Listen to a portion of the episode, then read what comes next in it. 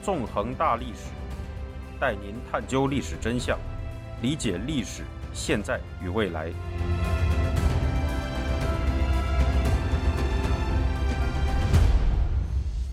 大家好，欢迎大家收听《纵横大历史》，我是主持人孙成。今天我们将进行韩战系列节目，讲述第二十五讲“再战山岭”。在上一讲中，我们回顾了韩战交战双方在一九五二年夏天围绕战俘问题进行的一系列斗争，以及在这之后联合国军对共产集权阵营转而采取强硬立场的情况。一九五二年五月十二日，随着有鹰派人士之称的马克·克拉克将军就任联合国军总司令，联合国军首先用强硬手段打垮了战俘营里的共产分子暴动。接着又对北韩进行了大规模空袭，重创了北韩设在鸭绿江边的发电厂和北韩首都平壤。在这样的情况下，尽管金日成已经丧失了斗志，表示希望尽快结束战争，但斯大林和毛泽东却一意孤行，力主继续推动战争的进行。金日成不敢违抗斯大林的命令，战争也由此继续进行了下去。到一九五二年十月。由于双方在战俘问题上完全无法达成共识，韩战停战谈判再一次破裂了。两场血腥的山地战随即爆发，那就是著名的白马山战役和三角山战役。在讲述这两场血腥的战役期间，我们还是先从一个历史场景开始说起吧。一九五二年十月十四日，在三八线中部城镇金化以北不到五公里的地方。美国第七步兵师第三十一团用两个营的兵力对一处三角形的高地发起了攻击。这座高地被联合国军称为“三角山”或“五九八高地”，被中共军称为“五九七九高地”。在这座山头上，中共第十五军一部已经构筑了坚固的防御工事。随着进攻的展开，美军遇到了未曾预料到的强烈抵抗，死伤许出。其中，在进攻中担任右翼先锋的美三十一团三营 L 连遭遇了躲藏在碉堡里的中共军的阻击，在手榴弹、自动武器、爆破筒和石块的攻击下，不到半小时，L 连的指挥官和所有排长就全部牺牲了，剩余的人被压制在敌人碉堡下面的一块小小的凹地里。担任左翼先锋的一营 A 连也出师不利，在进攻开始后。遭遇了轻武器和自动武器的猛烈射击，连指挥官阵亡。然而，这样惨烈的损失仅仅是这场鏖战的一个开端。在接下来的一个多月里，联合国军将在这一片山地中与中共军展开一场相当惨烈的搏杀。事实上，这座三角形的山地在简体中文世界有着很大的名气。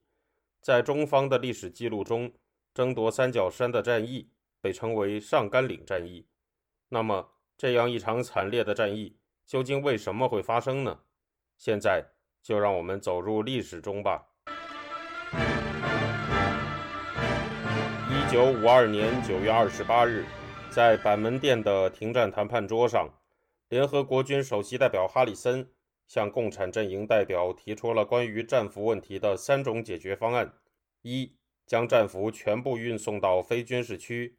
经过核对后，除允许表示愿回到拘留一方者可重回拘留方外，其他战俘一律予以遣返。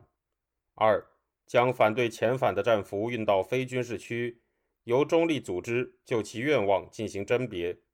三、将上述同类战俘运到非军事区后加以释放，由其自行选择何去何从。十月八日，共产阵营首席谈判代表南日。拒绝了哈里森的提案，板门店的停战谈判就此宣告破裂。自从韩战停战谈判开始以来，这已经是谈判的第二次破裂了。与停战谈判破裂相伴随的，则是大规模军事行动的恢复。一九五二年十月六日，在停战谈判破裂前两天，一场新战役已经在韩半岛中部的群山之中开始了。在首尔东北面九十公里处的城镇铁原郊外，有一处名叫白马山的高地。这个山头又被联合国军方面称为“三九五高地”。十月六日夜晚，中共军投入了他们的王牌部队第三十八军，向防守白马山的韩国第九师展开了猛攻。在这次进攻中，中共军投入了一百一十六门各类火炮、四辆自行火炮和八辆坦克。在炮兵和装甲部队的配合下，中共部队向白马山上的韩国守军以及白马山西南面三公里处由法国营防守的二九幺高地。展开了猛烈的冲击，在法国和韩国军队的英勇奋战下，中共军持续整夜的连续进攻被击退了。十月七日，中共军再次攻打白马山，一度冲上了山顶，但很快又被韩军赶了下去。十月八日，中共第三十八军纠集大批兵力发起总攻，与韩国第九师进行了不分昼夜的战斗。尽管中共军一度再次占领了白马山。但在这一天结束的时候，他们还是被韩军赶了下去。十月十日，中共军再次总攻，不顾伤亡的用排成密集队形的步兵冲向白马山。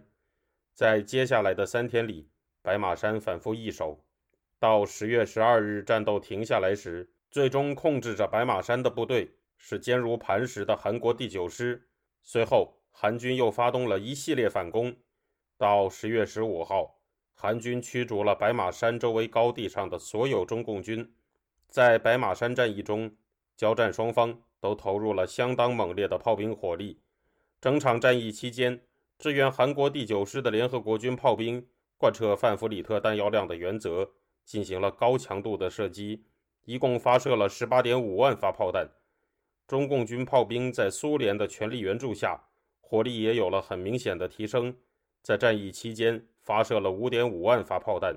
韩军在战役中的伤亡为阵亡五百零五人，受伤两千五百六十二人，失踪三百九十一人，合计三千四百二十二人。中共第三十八军的伤亡远比韩军惨重。仅仅根据中共官方战史承认的数字，第三十八军在此战中就有一千七百四十八人阵亡，三千零六十二人受伤，伤亡不明五百六十二人。而根据韩军的统计，中共军在此战中的损失达到了一万人。听众朋友，您现在收听的是自由亚洲电台纵横大历史栏目，我是主持人孙成。白马山之战对于韩国军队而言有着重要的意义。这次战役表明，经过两年多的战火洗礼，韩军已不再是战争头一年那支战斗力不足的军队了。在一九五二年十月，面对中共王牌部队的攻击，韩军能够守住阵地，并给予敌人重创，让被视为中共王牌的第三十八军蒙受了惨败，沉重打击了中共军队的嚣张气焰。随着白马山之战的落幕，另一处山地爆发了更为惨烈的鏖战，这就是著名的三角山之战，也被称为上甘岭战役。对于这次战役，中共方面多年来一直全力开动宣传机器，把它描绘成了一场大胜。那么，上甘岭战役的真相究竟是怎样的呢？上甘岭是一座山间村庄的名字，在这座村庄附近，一西一东的排列着两处高地，被联合国军称为三角山和狙击兵岭，中共军则称之为五九七九高地和五三七七高地。这两个山头位于韩半岛中部城镇金化以北不足五公里处，金化则在铁原以东四十公里的位置。在一九五二年十月，中共第十五军控制着这两座山头。在两座高地南边不远的地方是联合国军的战线，距离中共军的战线只有二百码。十月八日，随着板门店的谈判宣告破裂，联合国军开始实施一项。名为“摊牌”的军事行动，意图夺取这两个高地，从而改善金化以北的战线形状。根据美第八集团军司令范弗里特向联合国军总司令克拉克所写的信件，进攻这两处高地的目的是采取小规模的进攻行动，使敌人陷于被动的防守地位。根据联合国军预计，这次进攻将持续六天，并付出二百人的伤亡代价。十月十四日。美七师三十一团投入两个营，向三角山发起了第一次攻击。同时，韩国第二师也向狙击兵岭发起进攻。然而，中共第十五军已经在山上挖设了坚固的坑道、堑壕和碉堡，并依托坚固的工事进行激烈抵抗，使联合国军蒙受了相当严重的损失。到当天晚上，美军的进攻无所进展。韩军虽然一度攻上了狙击兵岭的棱线，却遭到退守反斜面坑道的中共军反击，又被赶下了山。十月十五日，美第七师又以两个新编的营对三角山发起攻击。在白天的战斗里，美军攻上了山顶，但是在高地的反斜面上，美军发现了大量坑道和壕沟，足以躲藏大批兵力。在接下来五天里，美七师的攻击规模逐渐扩大。最终，全师的九个步兵营有八个投入了战斗。双方反复上演的情景，就是美军在白天攻上山头，中共军则在夜晚从坑道里钻出来反攻，从而使山头得而复失，失而复得。在狙击兵岭，韩国第二师和中共军也在上演着同样的剧本。到十月二十日，经过反反复复的血战。联合国军终于控制住了三角山和狙击兵岭。到十月二十二日，中共军在猛烈炮火的掩护下发起过一次大规模反攻，但被联合国军打退了。见山头已经被控制，美七师就在十月二十五日将三角山的防御阵地移交给了韩国第二师。十一月三十日，在上百门重炮的掩护下，中共第十五军向三角山发起了大规模反攻。与韩国第二师展开了又一轮反反复复的山地争夺战。到十一月五号，中共第十五军在付出了巨大的代价后，重新控制住了三角山，联合国军遂终止了攻占三角山的作战。同一天，中共军以新锐力量第十二军替换了已经精疲力竭的第十五军，又把反攻的焦点转向了狙击兵岭。在这之后，中共第十二军就和韩国第二师在狙击兵岭展开激战，继续重复着乏味而血腥的反复争夺。到十一月二十五日，韩军只能控制狙击兵岭的部分区域，整个山头基本被中共第十二军占领。损失惨重的韩国第二师撤出了阵地，由韩国第九师进行接替。十一月二十八日，联合国军完全终止了摊牌行动。惨烈的三角山之战或上甘岭之战，至此落下了帷幕。客观地说，联合国军的摊牌行动的确没有达到既定作战目的，以攻击失利告终了。